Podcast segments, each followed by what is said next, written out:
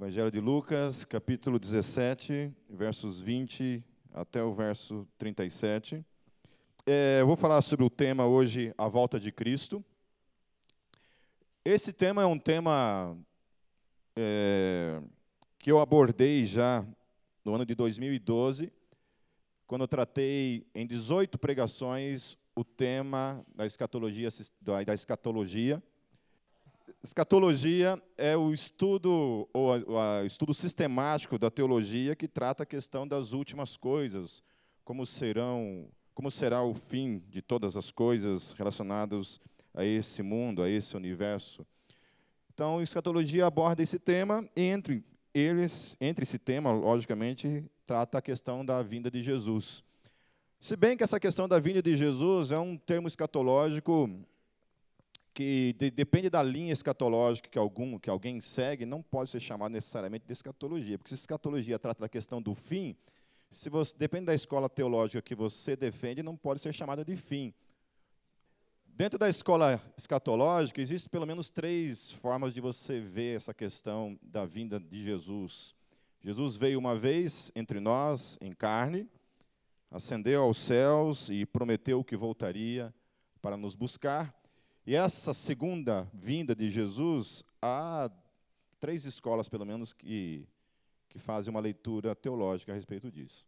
Trabalhando na questão do pré-milenismo, primeiramente, que é a escola mais, com, mais aceita, mais abraçada, não sei dizer em porcentagens, mas acredito eu que, com exceção da Igreja Presbiteriana do Brasil, e talvez algumas igrejas batistas, a grande maioria das igrejas, das denominações sobre a face da terra creem no pré-milenismo.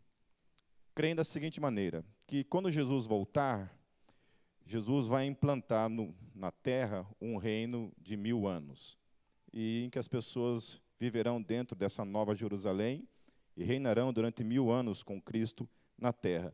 Antes de Jesus voltar, acontece um evento chamado arrebatamento. Quem já ouviu falar de arrebatamento? Nunca ouviram falar de arrebatamento? Quem ouviu falar de arrebatamento, levanta a mão. Quem nunca ouviu falar de arrebatamento? Está com vergonha? Os caras têm vergonha de falar isso, né?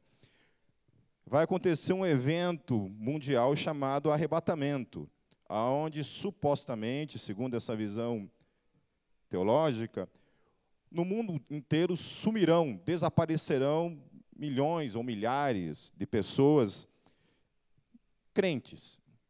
Vão sumir. Aí tem músicas, né? O Katz Barnett fez uma música chamada é, Aviões Desgovernados. Então, o piloto, por que, que o avião está desgovernado? Porque o piloto era crente e ele foi arrebatado. Aí lascou tudo, né? O cara era crente, não, ele sim, mas o resto da, dos, dos do, é, os passageiros daí vai tudo por causa do Satanás rapidinho. E aí tem essa visão, então, de que no mundo inteiro pessoas irão desaparecer.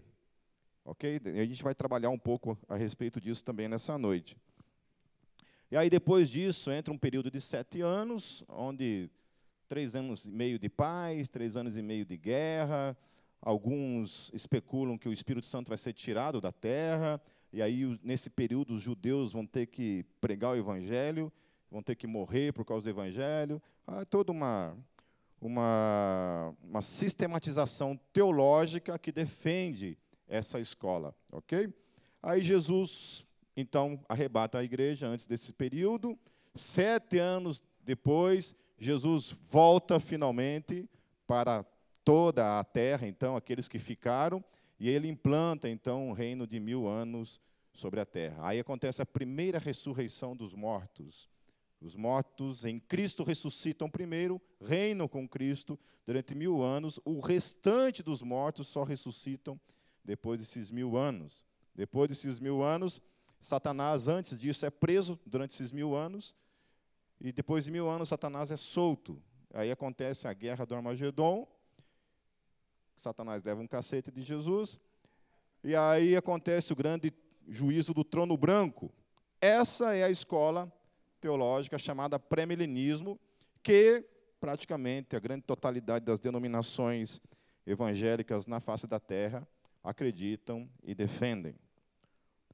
Existe o pós-milenismo, que acredita que esse mil anos é um, é um tempo que vai se desenvolvendo na história, necessariamente não é marcado de uma forma assim pontual, mas é um desenvolvimento que acontece na história, até que então o Evangelho toma conta do mundo e então Cristo volta, e aí também não é uma visão, necessariamente uma visão literal de mil anos, ok? E existe também o amilenismo, a qual eu sou adepto, e a qual a Gólgota, em nome de Jesus, porque o que manda nessa pagaça. é, é, e a, a qual eu sou adepto e a qual eu defendo, e e porque eu defendo, você pode depois, então, ouvir essas 18 pregações no ano de 2012. Você entra lá no site da Gólgota. Obrigado, Diogo. Você entra lá no site da Gólgota, você pode ouvir, junto com as pregações, tem todos os esboços, as referências bíblicas, a qual eu fiz, então, a defesa dessa, do amilenismo. Na verdade, não fiz uma defesa, eu, a única coisa que eu fiz foi de modo expositivo, expor todos os textos bíblicos que falam a respeito de escatologia, começando pelos evangelhos, depois fui para as cartas de Paulo, depois para outras cartas, cartas de Judas, depois o, o livro de Daniel e, pelo fim, todo o livro do Apocalipse. Estava no final das pregações, ninguém aguentava mais ouvir falar do fim do mundo. O pessoal já queria que Jesus voltasse logo para acabar as pregações a respeito de escatologia. Então, depois você pode entrar no site da, da Gólgota e, e ouvir lá. As, são 17 pregações, na verdade, porque a primeira se perdeu. Você pode entrar lá e escutar, se você quiser. Se não quiser, que se lasque. Amém? Vamos lá. A partir do versículo 20, nós vamos lendo e nós vamos então fazendo alguns comentários em cima do texto. Vamos orar primeiramente? Feche seus olhos. Senhor nosso Deus, Deus de toda graça e misericórdia, Deus que nos amou antes de todas as coisas, Deus que nos ama, nos amará para todo sempre. Deus de quem somos, Deus para quem somos. Tu és o nosso Deus, Senhor, aquele a quem amamos aqueles que encontraram a graça de serem amados, que encontraram a graça de crer e a graça de amar a Ti, Senhor. Obrigado, Jesus, pelo privilégio que nós temos, pela graça que nós encontramos de crer, de sermos salvos. Deus, nessa noite, ministre nossos corações a respeito desse grande dia, quando os céus se abrirão e o Senhor voltará para nos buscar. Em teu nome, Jesus. Amém. Versículo 20 diz assim: me acompanhem. Certa vez, tendo sido interrogado pelos fariseus sobre quando viria o reino de Deus, Jesus respondeu: O reino de Deus não vem de modo visível, nem se dirá aqui está ele ou lá está, porque o reino de Deus está entre vocês. Então, primeira pause aí. Diz respeito a essa questão do reino de Deus, de que alguns ainda pensam que talvez o reino de Deus não esteja ainda no nosso meio. E Jesus dá uma, uma palavra clara para aqueles homens que o reino de Deus ele não, ele não pode ser visto de um modo visível, porque eles acreditavam o seguinte, que Jesus, que o Messias voltaria, ele literalmente, literalmente, ele implantaria na terra um reino visível com fronteiras, com um trono, com guardas, com né, questões políticas, questões militares, um reino com uma bandeira, um reino talvez até com um hino nacional, alguma coisa desse tipo. Eles esperavam isso, tinha essa expectativa de que o Messias viria e o Messias restauraria Israel uma, dessa maneira, como nação mesmo. Eles tinham essa ideia que o reino de Deus seria implantado na terra dessa maneira radical, dessa maneira literal. E Jesus vem e fala: não, não é dessa forma. Vocês nunca poderão ver o reino de Deus, não dessa maneira. Vocês só podem ver o reino de Deus de modo invisível. O reino de Deus, então, ele é invisível, ele não pode ser visto com os olhos. Ele está, então, dentro de cada um de nós. O reino de Deus, ele é esse reino que ele tem um alcance. Ele vai alcançando, não de modo visível, mas de modo invisível, por mais que, de certa forma, também ele acaba se exteriorizando. Quando o reino de Deus entrou na minha vida, pela pessoa do Espírito Santo, e Jesus passou a ser rei sobre a minha vida, o reino dele estava sobre a minha vida. E o reino de, o reino de Deus pode ser visível, então, pela minha vida, pela transformação que o Espírito Santo faz na minha vida. E aí, então, o reino de Deus pode ser visto dessa forma. Então, ele não é algo, então, que a gente pode de, delimitar como uma fronteira, como uma bandeira, alguma coisa nesse aspecto, mas o reino de Deus, ele é composto, então, de pessoas de todas as nações, de todas as línguas. Ele não é mais um reino limitado por uma língua, por uma cultura, mas ele agora é um reino que é simplesmente, ele abraça todas as nações, todas as culturas sobre a face da terra. Amém? Amém?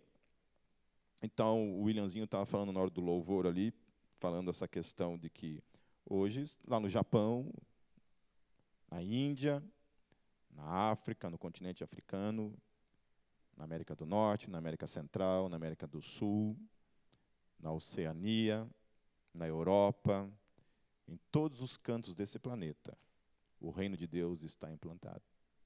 Então, o reino de Deus ele está sobre a terra. Sempre esteve e está, e aí chegará a grande plenitude em que esse reino, então, finalmente será tirado para estar com Deus para sempre. Onde Deus será rei sobre tudo e sobre todos, para todos sempre. Com isso, eu não estou dizendo que Deus não é rei de toda a terra. Quando nós declaramos Adonai, nós estamos dizendo que Deus é rei sobre toda a terra. Então, ele reina sobre todo, sobre tudo e sobre todos. Mas o reino de Deus, esse reino que diz respeito aos cidadãos desse reino, aos que possuem a nacionalidade dos filhos de Deus, só é possível e só faz parte aqueles que estão em Cristo Jesus, que recebem essa nacionalidade, essa nova vida, essa nova natureza. Eu costumo dizer que o cristão, ele, o filho de Deus, ele na verdade ele faz parte de uma nova, de uma nova espécie gerada em Cristo Jesus de novos, de um novo tipo de ser humano, um novo tipo de vida. Ele não é mais alguém terreno, mas agora ele recebe essa, essa natureza divina, essa natureza que vem do céu, que está sobre ele. Amém? No versículo 22, continuando, depois disse aos seus discípulos: Chegará o tempo em que vocês desejarão ver um dos dias do filho do homem, mas não verão. Dirão a vocês: Lá está ele, ou aqui está. Não se apressem em segui-lo. Pois o filho do homem, no seu dia, será como relâmpago, cujo brilho vai de uma extremidade à outra do céu. Mas antes é necessário que ele sofra muito e seja rejeitado por esta geração. Então Jesus estava avisando eles, havia, feito, havia sido feita essa, essa pergunta para ele, e ele estava falando a respeito desse dia, então, de que ele viria, ele viria como um relâmpago seria uma coisa muito rápida, uma coisa que seria vista por todo mundo, mas seria uma coisa muito rápida. Mas ele também adverte o seguinte: olha, só que vocês não verão esse dia. E antes desse dia chegar, eu preciso passar por um tipo de sofrimento. O filho do homem precisará passar por um tipo de sofrimento. Então ele está advertindo aquela geração de que eles não veriam esse dia chegar. E de fato não viram.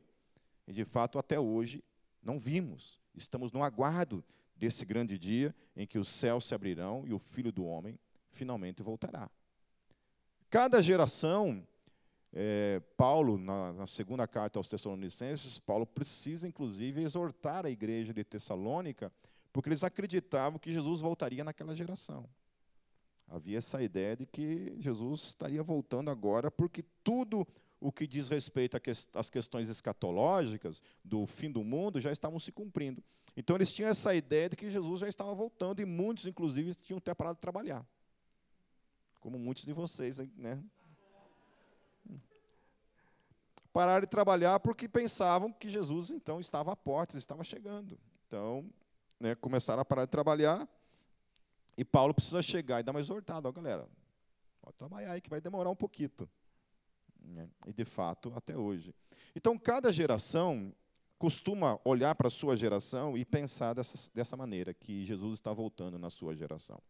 Essa semana mesmo eu recebi uns, uns vídeos no WhatsApp lá de um pastor amigo meu lá, que é pré-milenista e todo, todo já olhando para os adventos e falando que Jesus está à porta. Aí eu não sei, teve um pastor aí que sonhou que Jesus estava voltando e o cara saiu mandando esse, esse sonho para todo mundo, dizendo: Ó, oh, galera, Deus me revelou que, que agora vai. Né? Que agora vai. E não foi. Tá certo? Não foi. Eu sempre, quando alguém profetiza a vinda de Jesus, eu torço para que ele esteja certo. Fico torcendo, falei, tomara. A Neuzinha mesmo, ela costuma, costuma dar umas, umas, umas datas aí, e Jesus não voltou até agora, mas toda vez eu fico meio que esperançoso. Sério, porque, olha, eu não sei quanto a vocês, mas eu queria que esse mundo acabasse logo. Já casei, já aproveitei bastante a vida. Alguém aí não quer, quer que Jesus demore um pouco mais para casar primeiro? Hã? Vocês acham mesmo? Hã? Que tem marido nesse mundo, tem homem nesse mundo que compense o céu? Hã? Não, né? Ou uma, uma esposa que compense o céu? Não. Então é isso, para de, para de atrasar a parada. Amém? Para de orar para Jesus demorar um pouquinho mais. Não atrapalhe aqueles que querem ir de uma vez. Então, assim, nesse tempo que eu estou na fé, durante esses meus 26 anos de, de, de fé, já vi muita gente falando isso, né? falando da vinda de Jesus. E falando data, horário. Vocês lembram que esses tempos teve uns cinco anos atrás e teve até uns outdoors aí, né, na cidade aí falando da vinda de Jesus. Então, tinha um pastor amigo meu na igreja, tempo da igreja presbiteriana que deu uns surtos de loucura nele, ele começou a falar que, que Deus tinha falado para ele que ele não veria a morte sem que esse dia chegasse. Morreu. E aí, bom, agora ele viu o Senhor, literalmente, né? Ele falou isso num retiro, nossa, todo mundo lá, os presbiterianos lá, todo mundo doido lá, né, cara? Eu era um deles, né? Falei, nossa, amém, Jesus, né? Vem logo.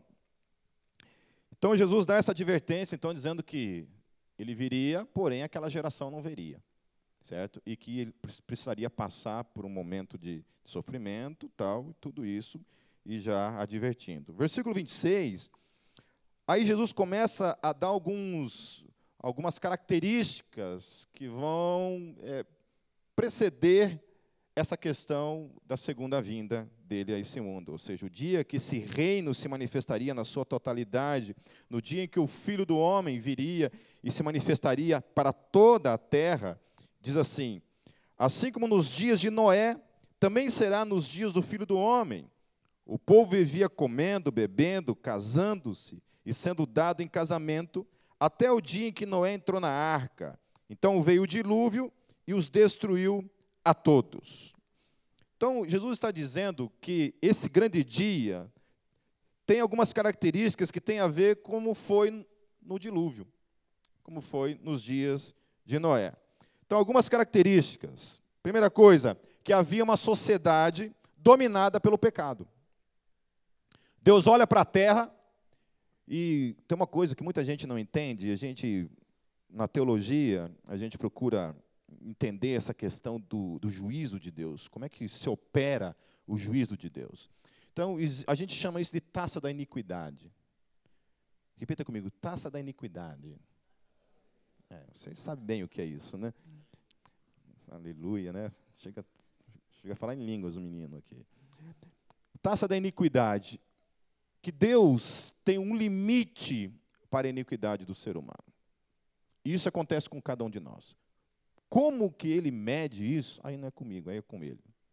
Se eu tivesse como ver a minha tacinha, né, e ver que o negócio vai transbordar, eu dava uma diminuidinha. Mas não tem. Só ele sabe como funciona essa taça da iniquidade. Então Deus olha para a terra pré-diluviana ali, e Deus chega a uma conclusão: não dá mais.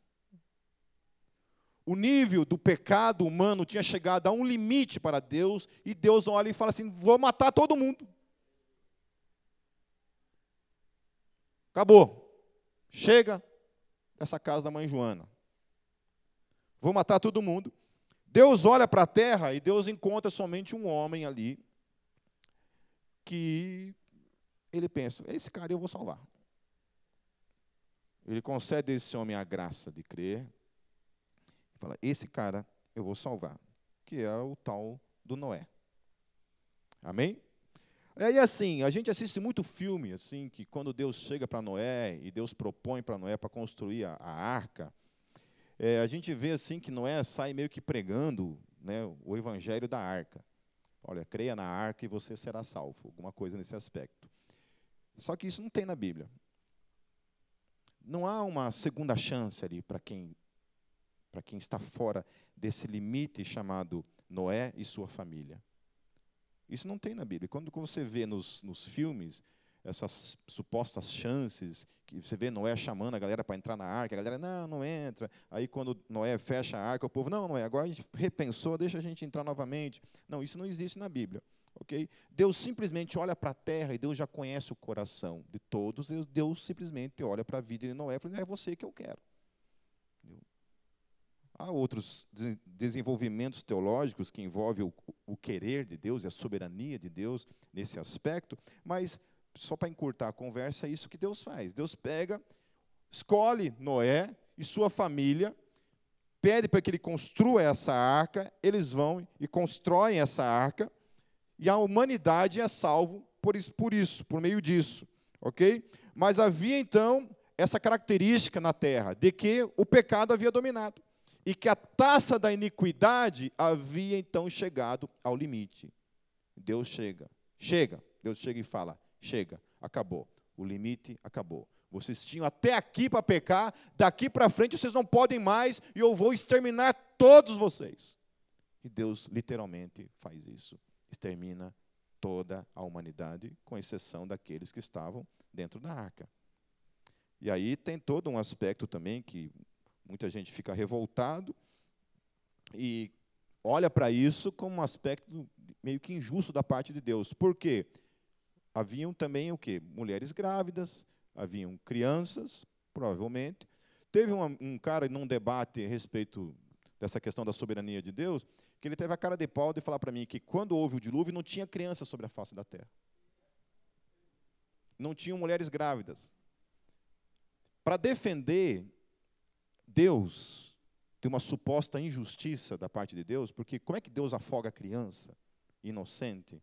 Como é que Deus afoga mulheres que estão grávidas. Né? Então, primeira coisa que eu vou dizer para vocês, assim, como um teólogo, pare de defender Deus. Desista. Conclua junto comigo o seguinte, queridos. E é tão bom quando você conclui isso e você para de defender Deus. Deus é soberano. Mata quem Ele quer.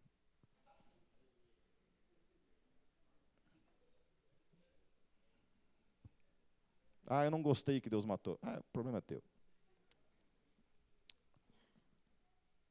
Aí tem gente que fala assim, quando eu trabalhei essa questão, ele falou assim: não, mas se Deus tivesse matado as crianças, Deus teria matado eles, porque Deus anteviu o pecado que eles cometeriam. Eu falei: isso não existe, meus queridos. Deus não julga você agora por um pecado que você vai cometer amanhã.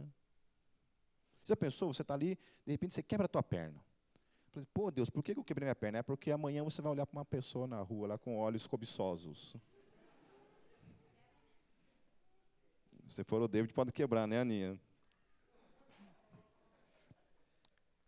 Deus não age assim. Porque aos olhos de Deus é o seguinte, meus queridos: toda a humanidade pecou e toda a humanidade está separada da sua glória. Isso depende de criança ou não criança. Eu não vou entrar de novo nessa questão de, de falar que criança não tem pecado, porque isso eu já falei para vocês que isso não, isso não existe. Todo ser humano é concebido, nasce, nasce não, já na concepção ali, já a semente do pecado já está ali. Então, a questão do juízo de Deus, quando Deus julga um feto com um dia, com segundos, Deus não está cometendo um ato de injustiça. Qual que é o salário do pecado, meus queridos? A morte. OK? Então, quando Deus julga um feto de um segundo e ele simplesmente pela sua soberania declara que esse feto não vai continuar vivo na sua soberania, amém. Ele não está cometendo um ato de injustiça. Amém? Eu sei que é difícil entender isso, mas a melhor coisa que tem é você desistir de entender, de querer achar justiça em certos atos da parte de Deus. Um dia eu vou fazer uma pregação chamada Deus Injusto, que é para desviar todos vocês.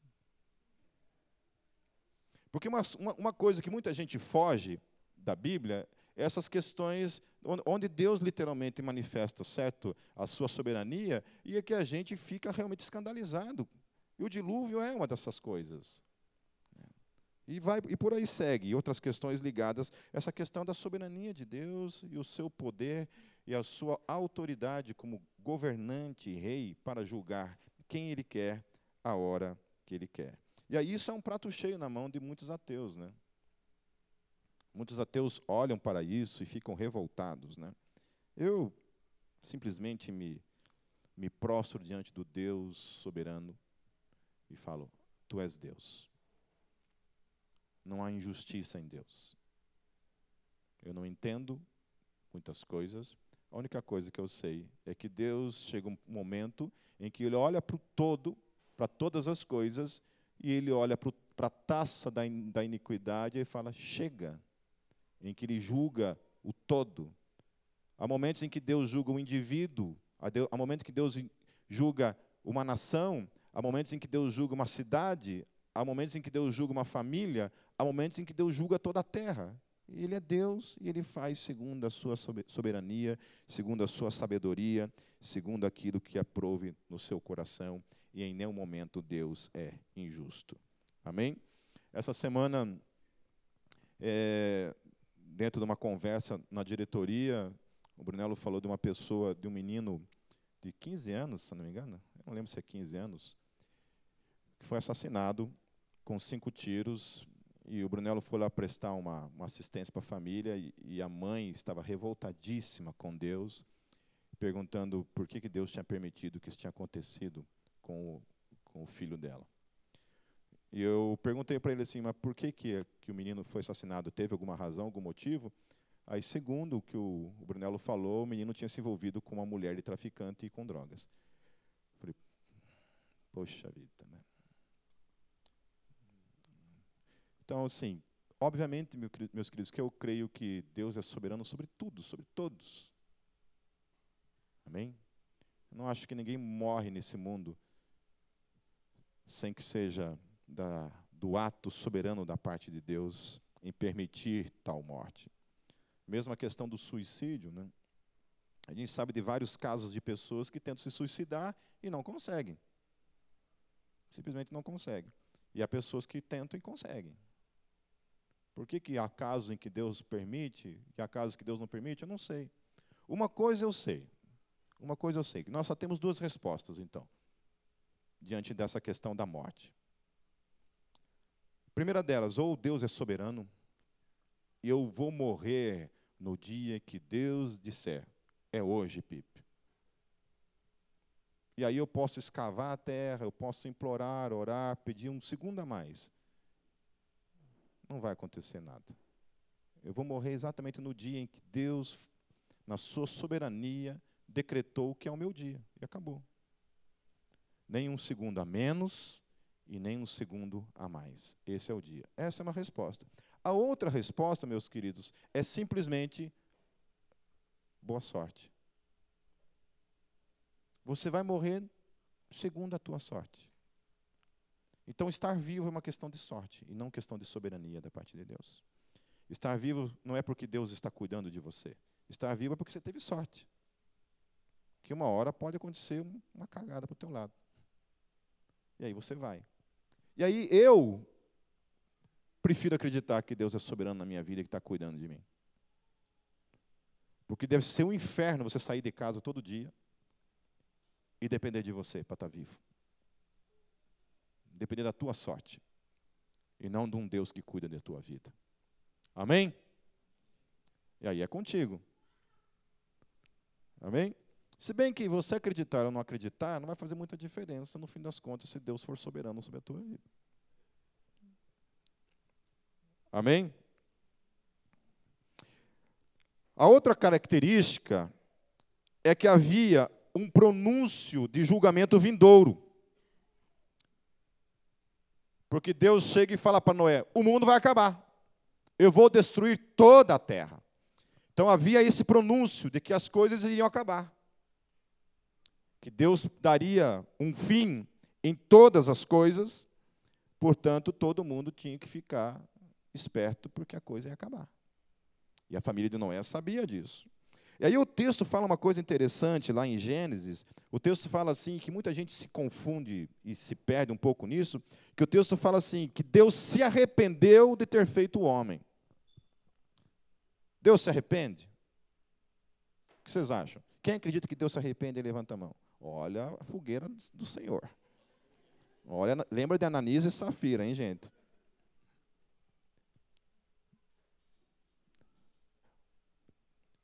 Quem acredita que Deus não se arrepende? Não, não levanta a mão.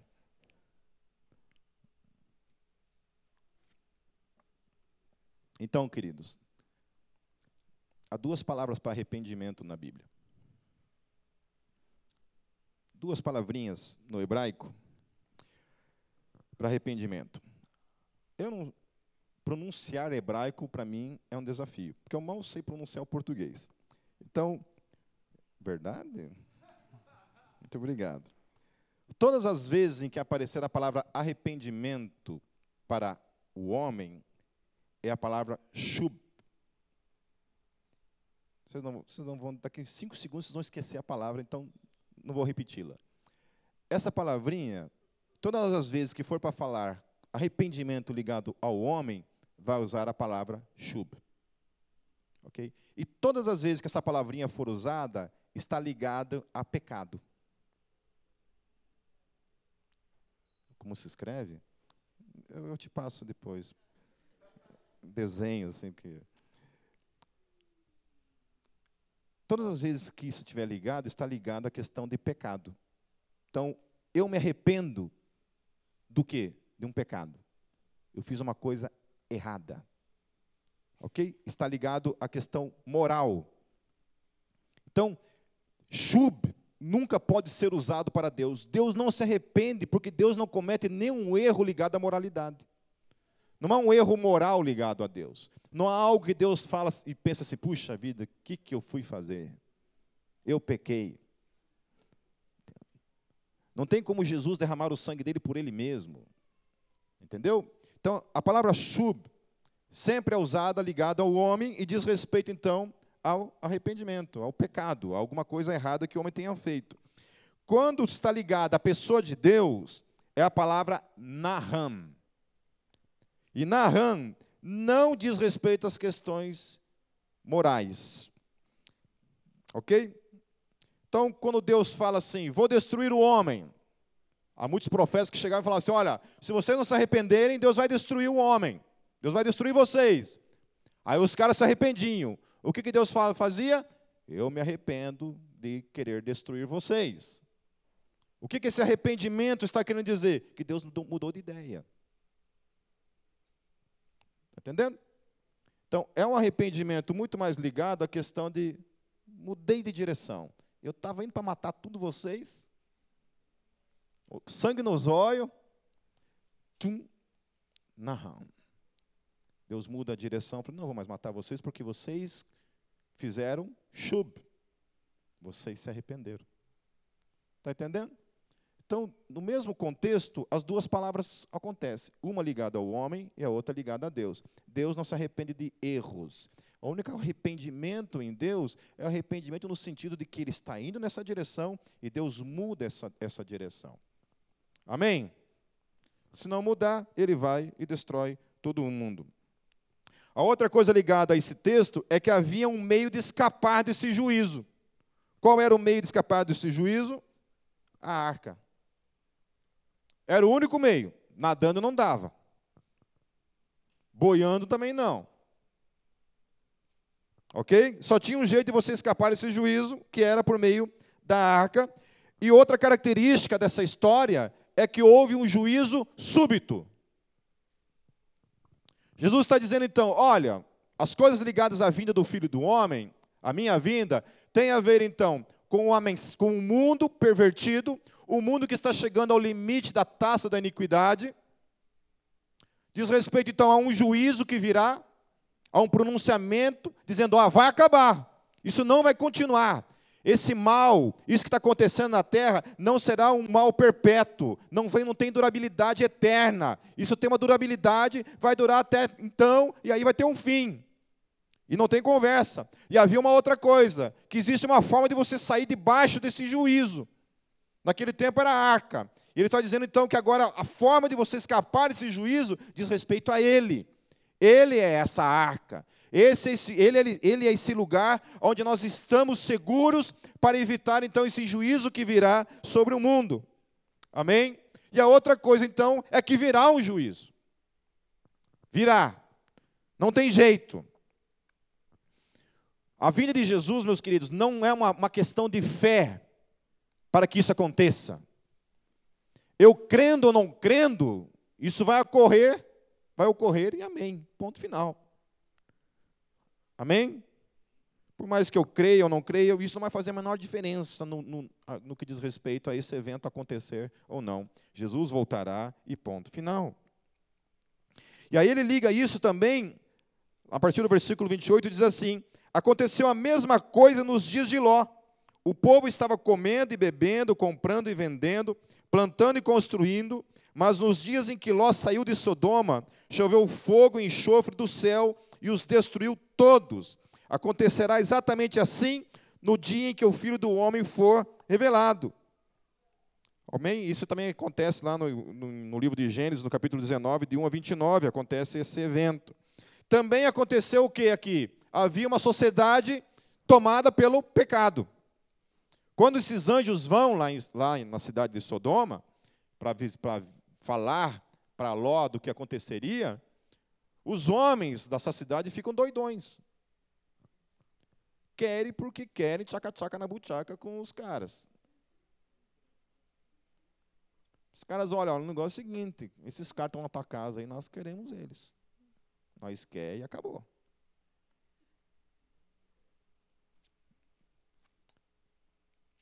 Ló fala assim, olha, eu tenho duas filhas aqui, não toquem nesses homens, vocês podem usá-las, fazer o que vocês quiserem com elas. Mas não toquem nesses homens. Louco isso, né? E os homens dizem assim: não, não, nós não queremos. A gente quer. Eles dois, e agora é você também que vai para a fita.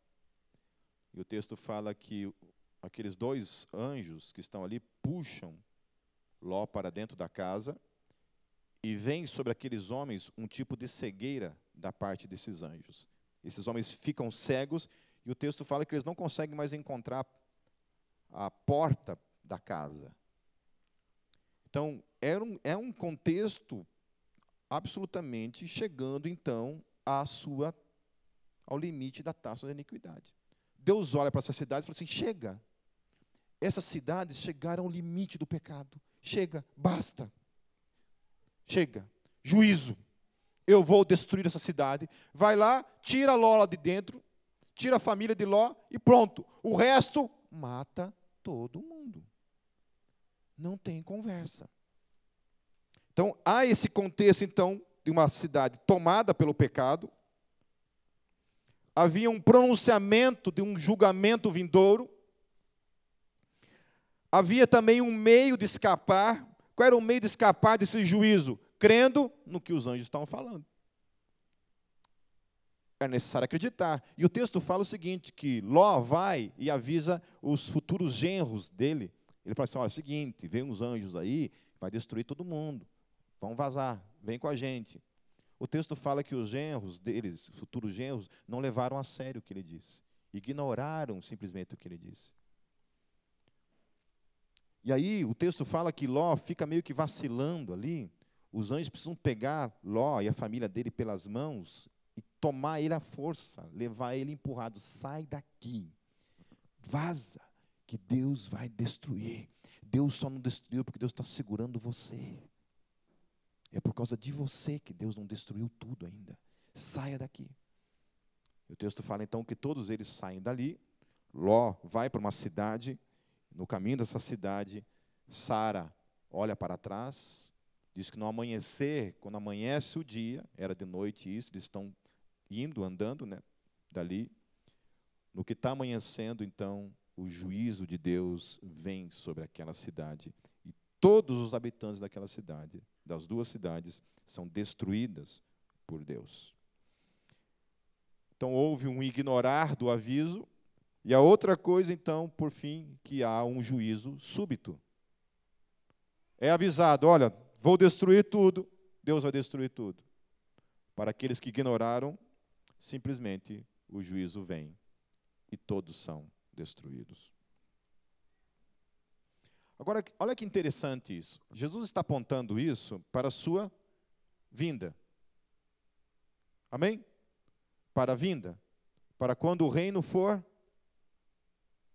aparecer na sua totalidade. O que, que acontece então, nesses dois episódios? Juízo. Uma mensagem, um mundo tomado pelo pecado, uma forma de fugir. E, finalmente, quando as pessoas saem desse mundo, ou por meio da arca, ou por meio simplesmente de fugir com aqueles anjos, que acontece? Vem juízo.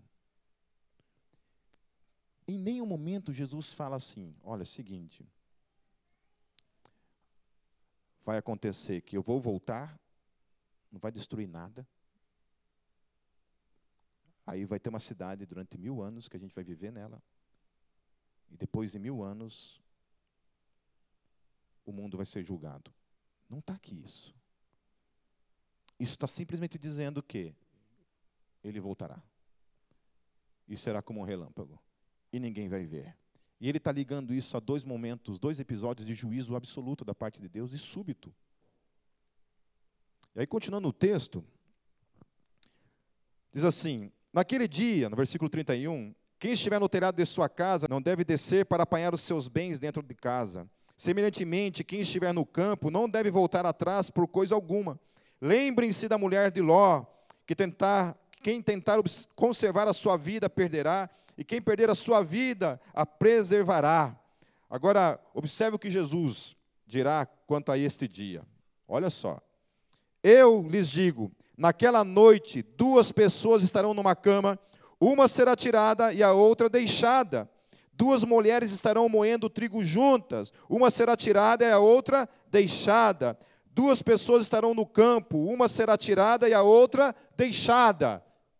Aí muita gente olha para isso e olha para isso como uma forma de arrebatamento, então. Certo? Onde os crentes do mundo inteiro vão ser tirados do mundo e aí a vida vai continuar aqui no mundo. Vão ficar sem entender nada. Poxa, cadê aquele crente que morava aqui do lado da minha casa? Graças a Deus foi para o céu, aquele Satanás, que infernizava a nossa vida com aquelas músicas de crente chata. Não é isso que se entende a respeito disso? Continuando. Onde, Senhor? perguntaram eles no verso 37. Ele respondeu: Onde houver um cadáver, ali se ajuntarão os pobres. Daí é interessante. Eu quero que vocês vão agora, meus queridos, lá para o livro de Mateus, capítulo 24, versos 22 a 31 versos 22 em diante. Olha que coisa linda. Jesus falando da sua vinda.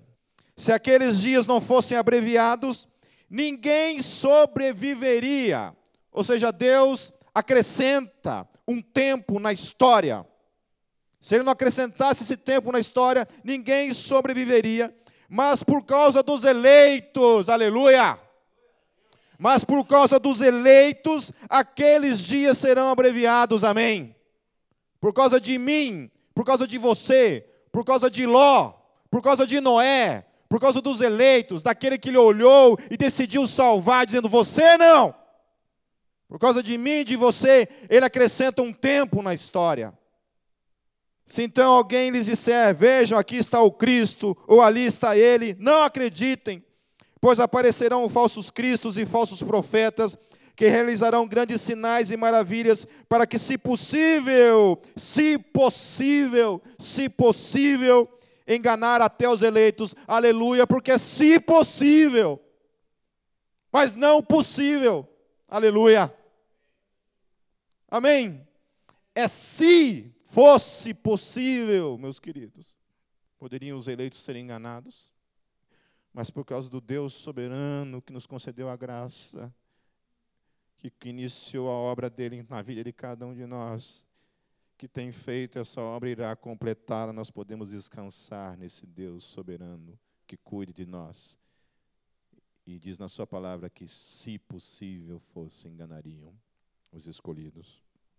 Vejam que eu os avisei antecipadamente. Assim, se alguém lhes disser, ele está lá no deserto, não saiam, ou ali, ou ali está ele dentro de casa, não acreditem. Daí ele fala então, usando o mesmo texto. Porque assim como o relâmpago sai do Oriente e se mostra no Ocidente, assim será a vinda do Filho do Homem, aleluia. Assim será a vinda do Filho do Homem. Assim será a vinda do Filho do Homem. O que ele falou que vai acontecer no texto de Lucas, onde estiverem dois, um será tirado e o outro será deixado. E ele está falando então agora também a respeito da vinda do Filho do Homem. Onde houver um cadáver, ali se ajuntarão os abutres. Imediatamente após a tribulação daqueles dias, o sol escurecerá e a lua não dará sua luz, as estrelas cairão do céu e os poderes celestiais serão abalados. E então aparecerá no céu o sinal do Filho do Homem, e todas as nações da terra se lamentarão. Todas as nações da terra se lamentarão. Como pode ser uma coisa, meus queridos, secreta? Se o texto está dizendo que todos se lamentarão, aleluia. Absolutamente todos se lamentarão quando ouvirem o sinal do Filho do Homem. O dia que esse relâmpago divino acontecer, todos se lamentarão, porque não haverá mais tempo para nada, porque o juízo é súbito. O leão da tribo de Judá está vindo julgar toda a terra. E toda, todas as nações da terra se lamentarão e verão o Filho do Homem vindo nas nuvens do céu, com poder e grande glória. E aí o texto fala: e ele enviará os seus anjos com grande som de trombetas, e estes reunirão os seus eleitos, os seus eleitos, os seus eleitos dos quatro ventos, de uma ou outra extremidade dos céus. Aleluia. Por isso que um será tirado e o outro será deixado. Eu quero ser tirado. Na verdade, isso não tem muito a ver com o que eu quero, deixo de querer. Isso tem a ver com uma coisa chamada graça da parte de Deus. De um Deus que estende a sua graça de uma maneira incompreensível por cada um de nós. Um Deus que concede a cada um de nós a graça de crer. Então não há um tal arrebatamento secreto. Há um arrebatamento visível, onde os anjos, onde toda a terra vê o que está acontecendo. Todos estão tremendo diante do Rei dos Reis. E o texto fala que os anjos vêm e levam consigo os eleitos para junto do Senhor Jesus. Para esse encontro nos ares, Paulo vai falar em suas cartas. Aí, para encerrar, em Mateus capítulo 25, os versos 31 a 34, a 34 e o verso 41. Olha, de novo falando a respeito de quando o Filho do Homem vier em sua glória não está separando nenhum tempo aqui, não está se colocando um tempo, um entretempo entre esses dois tempos. Simplesmente é um único tempo, um único momento súbito, uma situação de pecado absoluto sobre, sobre a terra, uma mensagem que foi dita a respeito de algo que viria, uma forma de sair desse juízo, então finalmente acontece o cumprimento dessa advertência. Para mim e para você. Versículos, capítulo 25 de Mateus, versículos 31 a 34 e o verso 41 diz assim: Quando o Filho do Homem vier em sua glória com todos os anjos, assentar-se-á em seu trono na glória celestial. Todas as nações serão reunidas diante dele. E ele separará umas das outras, como o pastor separa as ovelhas dos bodes. E ele colocará as ovelhas à sua direita e os bodes à sua esquerda. Então o rei dirá aos que estiverem à sua direita: Venham benditos de meu Pai. Recebam como herança o reino que lhes foi preparado desde a criação do mundo. Então ele dirá, ele dirá aos que estiverem à sua esquerda: Malditos, apartem-se de mim para o fogo eterno, preparado para o diabo e os seus anjos. Mais uma vez acontece um juízo súbito, em que o Senhor Jesus se assenta no seu trono, separa os eleitos para um lado e separa os outros para o outro lado e diz para os seus eleitos: Vinde, benditos do meu Pai. E para os outros diz: Apartai-vos de mim, para o fogo eterno, preparado para o diabo e os seus anjos. Não há nenhum intervalo entre isso. Não há nenhum reino acontecendo de mil anos. Simplesmente há uma advertência de que algo virá, de que um juízo virá. E finalmente o juízo vem o juízo vem. Todas as vezes que eu trabalho essa questão de escatologia na minha vida, acho que o livro, para mim, depois do livro de Romanos, o livro que eu. Depois das cartas de Paulo. Depois das cartas de Paulo, o livro que eu sou mais apaixonado é o livro de Apocalipse. Porque eu acho fantástico aquela a narrativa do Apocalipse, as sete visões que João recebe sempre tratando essa questão de o evangelho sendo pregado, a igreja sendo perseguida, o mal sendo condenado e a vida eterna finalmente chegando na sua plenitude quando Cristo volta. É fantástico isso. Depois vocês podem ouvir lá as pregações em cima do Apocalipse, onde eu trabalho essa questão das sete visões, que, que o livro de Apocalipse todo trabalha são sete visões fechadas, que tem um cordeiro sendo manifesto, a perseguição da igreja, o juízo do mal e a, a vida no céu para todos sempre, em Cristo Jesus. Que é, o, é a nossa história, meus queridos. Essa é a minha e essa é a tua história. É a minha e a tua esperança. É a nossa cosmovisão. É a nossa cosmovisão na sua totalidade. É dentro disso que nós nos movemos. É a crença nisso que nós movemos toda a nossa vida. Nós não vivemos a nossa vida sem a convicção de que os céus um dia se abrirão.